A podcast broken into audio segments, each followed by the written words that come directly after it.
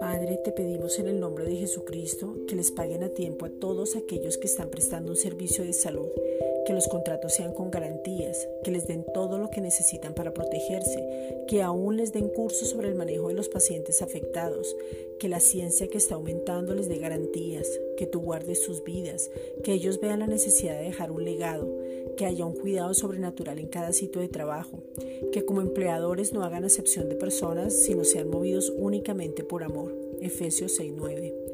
Gracias Padre por cada uno de ellos.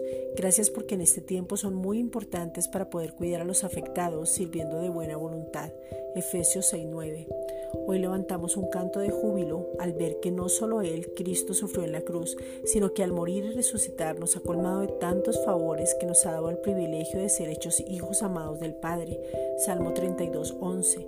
Y ahora somos prósperos, engrandecidos, exaltados y puestos muy en alto. Isaías 52, 13.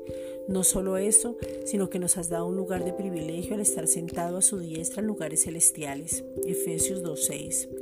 Gracias Padre, porque tu maravillosa gracia que es Jesucristo, Juan 1.17, se manifiesta cada día más como una bola de nieve en nuestras vidas y nos lleva a tener fruto en toda buena obra.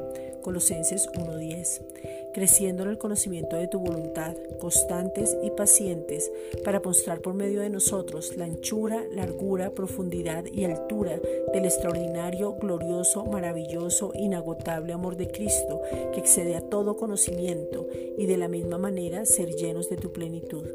Efesios 3, versículos 17 al 19. Gracias, Padre.